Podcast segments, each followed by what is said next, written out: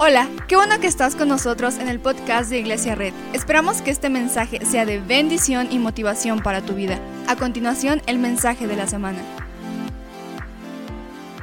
De la semana, porque tengo un mensaje especial para ti que se encuentra en Juan. Juan 1, digo Juan, sí, Juan 1, versículo 16. Me gusta este versículo porque dice, de, de, de su plenitud todos hemos recibido gracia sobre gracia, pues la ley fue dada por medio de Moisés. Escucha bien esto, mientras que la gracia y la verdad nos han llegado por medio de Jesucristo. Voltea con él y dile, la gracia y la verdad nos han llegado por medio de Jesucristo. Gracia y verdad nos han llegado por medio de Jesucristo. No sé tú, pero todos estamos a, veces estamos intentando bajar de peso, ¿verdad? Y siempre que estamos intentando una dieta, siempre viene el enemigo con forma de quesadillas, con forma de, de tostiesquites, viene con forma, con forma de tacos, de, tripa y entonces cada que queremos bajar de peso viene una tentación de esta manera y comemos algo, nos comemos un helado, nos comemos un pedazo de pastel, un flan, e inmediatamente lo que viene después de ese error, nuestra nutrición, viene un sentimiento de culpa, viene un sentimiento que en nuestra mente nos acusa de gorditos, nos acusa de no tener dominio propio. Y ese sentimiento siempre se despierta en nosotros porque siempre somos somos humanos que estamos acusándonos a nosotros mismos por nuestros errores, ¿verdad? Siempre nos acusamos a nosotros mismos de nuestros errores. No sé a quién le pasa con la comida, pero quizá no te pasa con la comida. Quizá a veces te pasa con alguien, ¿verdad? Estuviste con, una, con alguien, viste a alguien que pasó, te gustó y dijiste, le voy a hablar, pero te dio un poquito de miedo, te dio un poquito de pena, y entonces no hablaste con esa persona y después en la noche te estás acusando a ti mismo y estás diciendo, híjole, le hubiera hablado, le hubiera dicho algo, le hubiera saludado, porque somos seres humanos que estamos todo el tiempo acusándonos.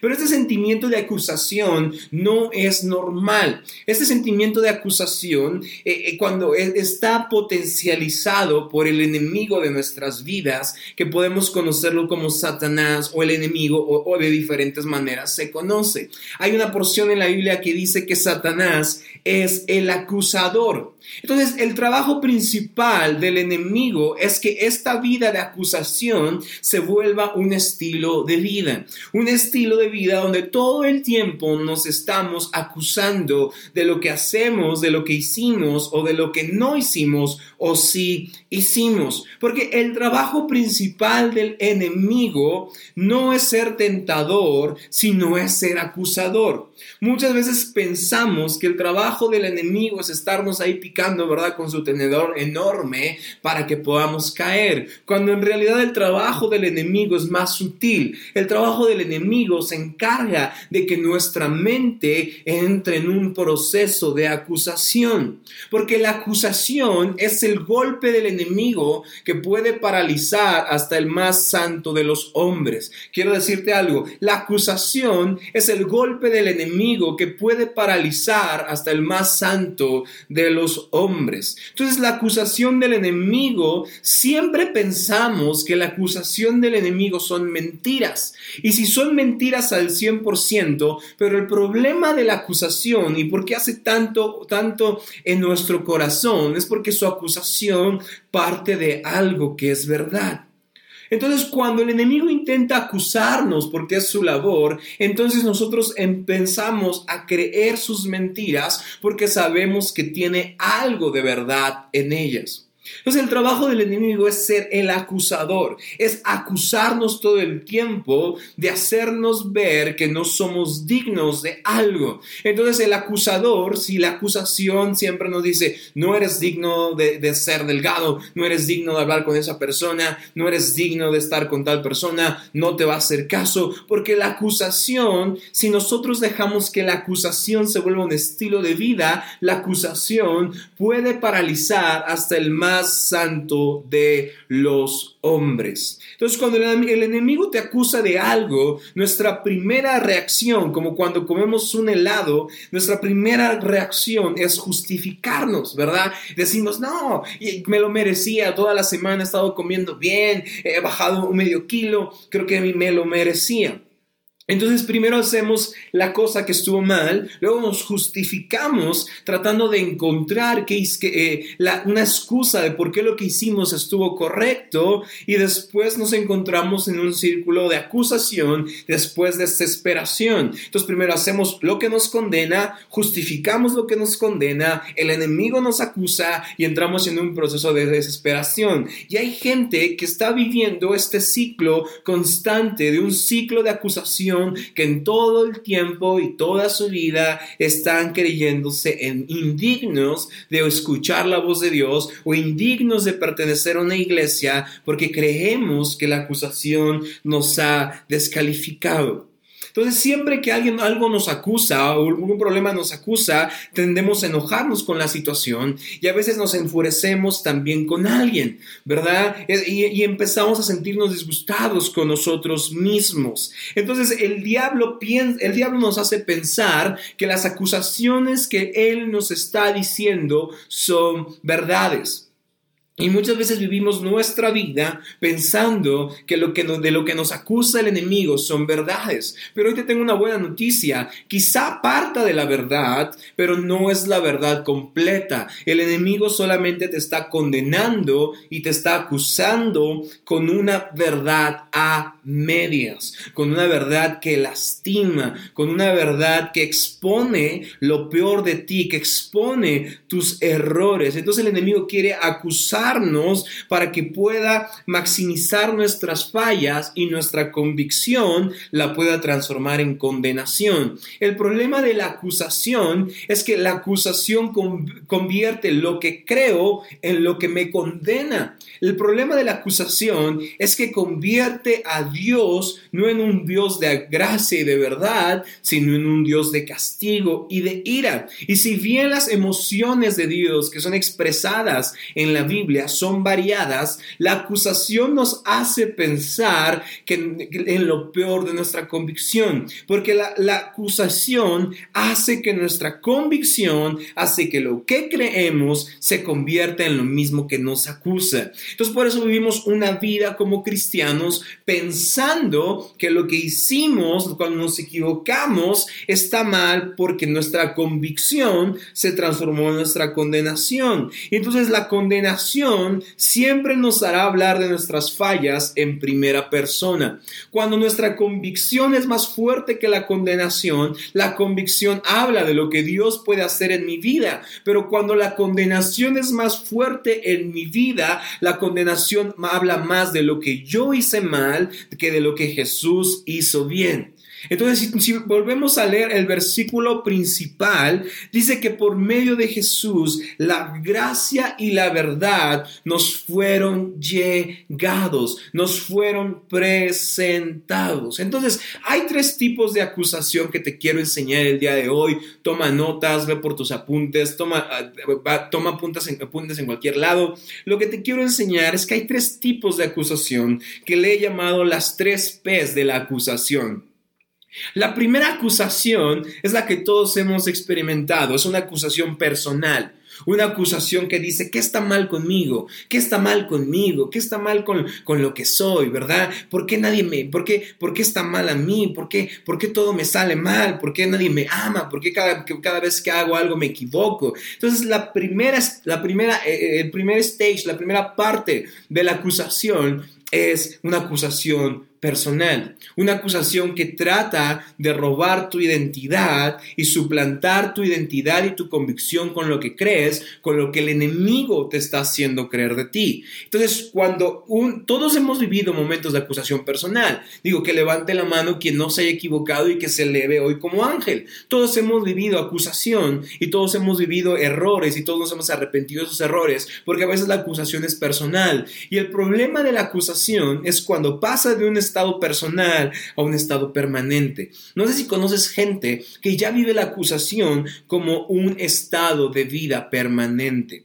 ya sea porque tu papá te lo dijo o tu mamá te lo dijo o tu pareja, tu esposo tu esposa te lo dijo, pero ahora hay gente que ya vive un estado de acusación permanente. Y la gente que vive un estado de acusación permanente tiene las siguientes frases. Dice, yo siempre hago todo mal, yo siempre me equivoco, yo siempre me, me deprimo, a mí siempre. Entonces, la acusación permanente es algo que ya estamos diciendo constantemente, yo siempre hago esto, yo siempre hago el otro, yo siempre estoy enfermo, yo siempre tengo dolor, yo siempre estoy triste, yo siempre estoy aguitado, yo siempre estoy ansioso, yo siempre estoy deprimido, yo siempre esto. Entonces, el enemigo quiere hacer que una acusación de un momento personal, quiere hacer que en tu mente se vaya a una acusación permanente. Entonces lo que hace el enemigo es hacerte entender que tu acusación personal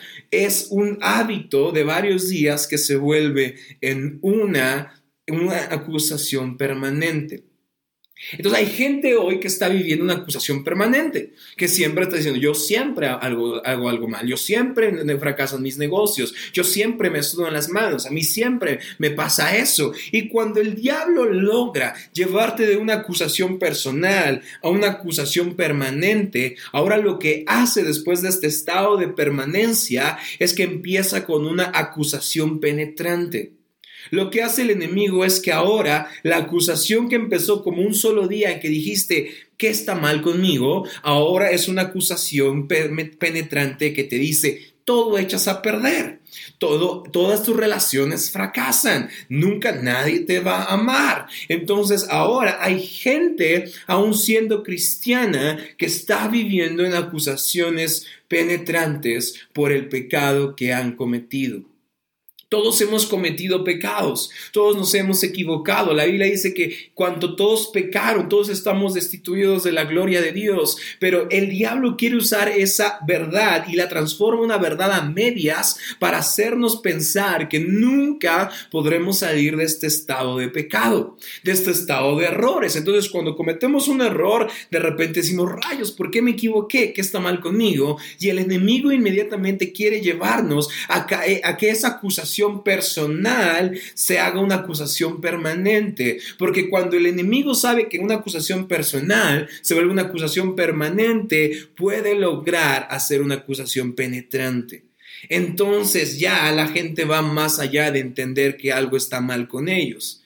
Entonces la gente ya va, ya va más allá de decir que algo está mal con nosotros. Ahora decimos, no somos dignos de ver a Dios, no somos dignos de ir a la iglesia, no somos dignos de ser voluntarios, no somos dignos. Hay muchos voluntarios que estaban sirviendo y, y no, no me refiero a nada especial. Hay gente en la iglesia que estaba sirviendo, de repente se equivocó y se fue.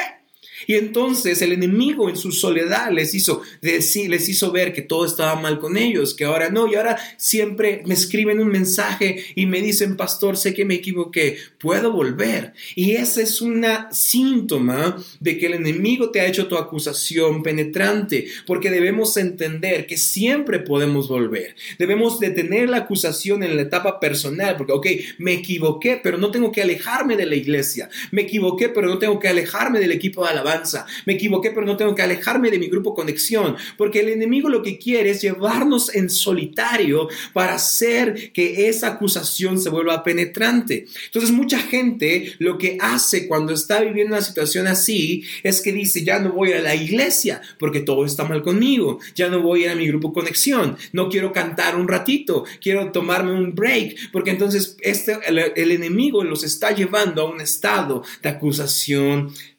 penetrante. Y cuando llegas a un estado de acusación penetrante, es muy difícil que algo pueda puede pasar. Porque ahora debemos entender que tenemos pecado, pero no debemos dejar que el pecado nos defina. Yo sé que todos hemos pecado y no debemos dejar que el pecado nos defina, sino debemos entender cuál es el pecado, pero no que nos defina. Ahora tenemos que ser conscientes de lo sustancial de nuestro pecado, pero dejar que el Espíritu nos lleve a lugares de redención, no que el enemigo nos lleve a lugares de condenación.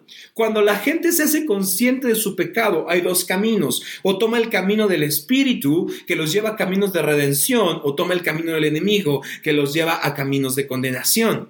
Y muchas veces la iglesia hace esto. Yo como congregante peco, me doy cuenta que pequé, me doy cuenta que me he equivocado y tengo dos. Escojo al Espíritu en un camino de redención o escojo al enemigo que me aleje a un espíritu de condenación. Entonces, obviamente no quiero, no, no hablamos de nadie en especial, pero cuando me equivoco, me debo hacer consciente de mi estado de culpa, de remordimiento, de arrepentimiento, pero no para, para que, les, para que el, el enemigo me lleve al desierto a destrozarme, sino para que el espíritu me lleve a la presencia de Dios a, restaurar, a restaurarme.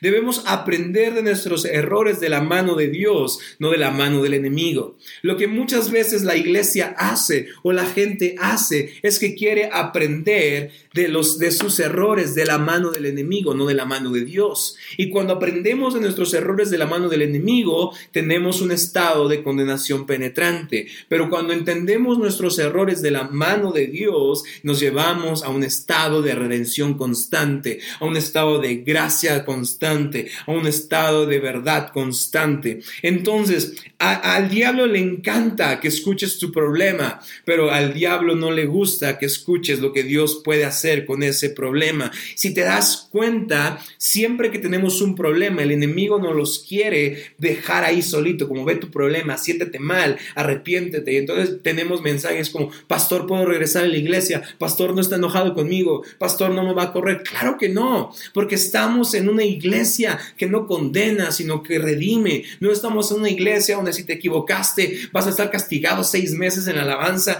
No pertenecemos a una iglesia que toma tus fallas y las exhibe y te manda al desierto a solas. Pertenecemos a una iglesia que te dice te equivocaste. Vamos, te toma mi mano, vamos de la mano de Dios a dejar que Él sea el que salve nuestra vida. Date cuenta cómo en este versículo que acabamos de leer se nos dice que la gracia y la verdad fueron reveladas por medio de Jesús. Y aquí es importante el concepto gracia y verdad. Dice, pues la ley fue dada por medio de Moisés, mientras que la gracia y la verdad nos han llegado por medio de Jesucristo.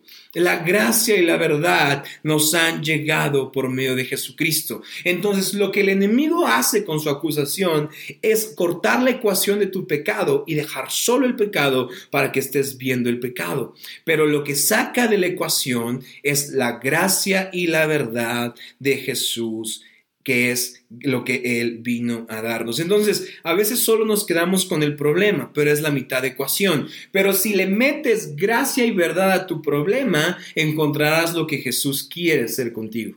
¿Cómo sé lo que Jesús quiere hacer conmigo con mi pecado? Le tengo que meter a mi pecado, le tengo que meter dosis de gracia y dosis de verdad. Lo que a veces que vemos con hacemos con nuestro pecado es que a veces le metemos gracia, ¿verdad? Entonces es como de, ah, no pasa nada, te equivocaste, ah, no, sigue adelante.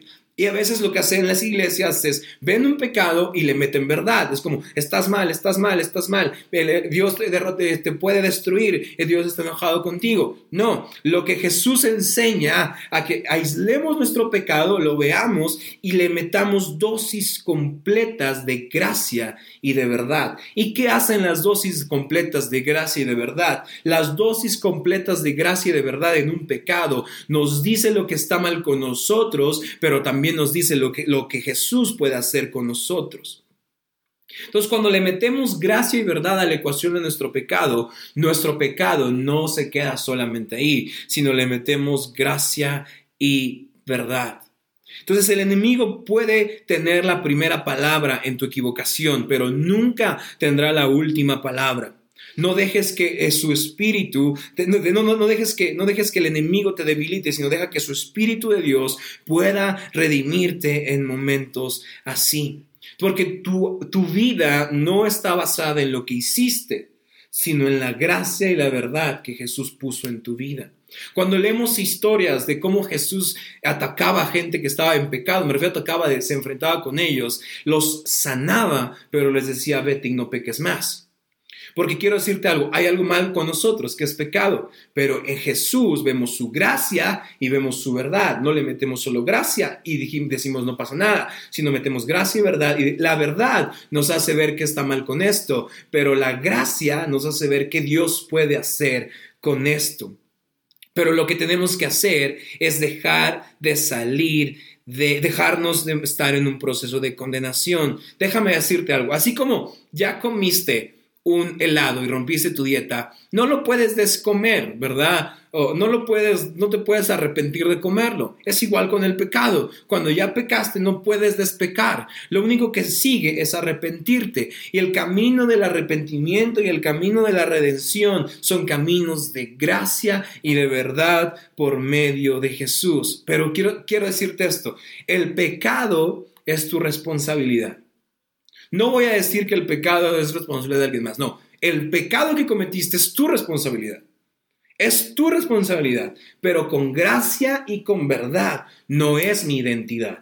Lo voy a decir de nuevo, el pecado que cometimos es nuestra responsabilidad, porque nos equivocamos, porque quizás sabíamos que no teníamos que hacerlo.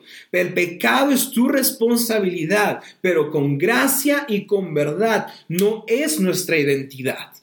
Es nuestra responsabilidad, pero no es nuestra identidad. Siempre que Jesús sanaba a alguien, me decía, ve, toma tu, camilla, levántate, ve y no peques más. Porque es conoce tu pecado, hazte responsable por tu pecado, pero mi gracia y tu mi verdad no te harán, no harán que eso te identifique. El enemigo te juzga por un pecado, Dios te lleva caminos de redención, de, de gracia y de verdad. El enemigo toma algo y lo convierte en algo arruinado, pero Dios convierte algo arruinado y lo hace glorioso. El enemigo juzga tu vida por un incidente, pero Dios no va a cambiar lo que siente por ti ni por accidente. Ignorar las acusaciones del enemigo es imposible. Nunca podremos callarlas, siempre estarán en nuestra mente diciéndonos quiénes somos, pero la forma de lidiar con nuestro pecado es entender que Jesús ya lo resolvió por la eternidad con dosis completas de gracia y de verdad. Entonces no eres lo que pecaste sino eres la capacidad que tienes de tomar gracia, verdad y redimir tu pecado. Entonces, hoy debemos ser una iglesia que avanzamos en caminos de redención, en caminos de gracia y de verdad. Y los caminos de redención no ignoran pecados. Quiero decirte esto, los caminos de redención no ignoran pecados. Usan los pecados para descubrir quiénes somos, pero para ser sanados con gracia y con verdad. Entonces, el pecado no es que sea olvidado, el pecado no es que sea eh, ya desapareció, porque no tenemos un Dios que olvida. Mucha gente dice, es que mis pecados quedaron olvidados. No, Dios no olvida. Porque si Dios se olvidara, tendríamos un dilema acerca de lo que Jesús prometió. Dios no olvida, pero no reacciona a ti por tu pecado, sino reacciona a ti con su gracia y su verdad. Yo, yo veo una iglesia que está siguiendo a Dios y que está reaccionando a su amor porque Él está haciendo que su gracia y su verdad nos redime. Entonces quiero decirte esto, el pecado es tu responsabilidad pero tu redención es gracias a Jesús. El pecado es tu responsabilidad, pero tu, pero tu, tu, pero tu redención es gracias a su misericordia, a su gracia y su verdad. Entonces Jesús no es que olvide mi pecado, sino que ahora lo ve cubierto con gracia y verdad. La gracia me dice todo va a estar bien y la verdad me dice, hey, eso estuvo mal. ¿Estás conmigo? No. La gracia dice, hey, no te preocupes, todo va a estar bien, pero la verdad dice, hey, eso estuvo mal, para hacerme consciente de que mi pecado existe, de que tengo pecado y que todo el tiempo tengo que estar luchando contra esas acusaciones que dicen que el pecado me define. Mi identidad está basada en la gracia y la verdad que fue revelado por medio de Jesús. Pecado es mi responsabilidad, redención es de parte de Jesús. Iglesia, Muchas gracias por acompañarnos. Subimos contenido semanalmente, así que suscríbete y síguenos en redes sociales. Te dejamos los links en la descripción. Nos encanta pasar tiempo contigo, así que si estás en Tlaxcala no olvides visitarnos este domingo.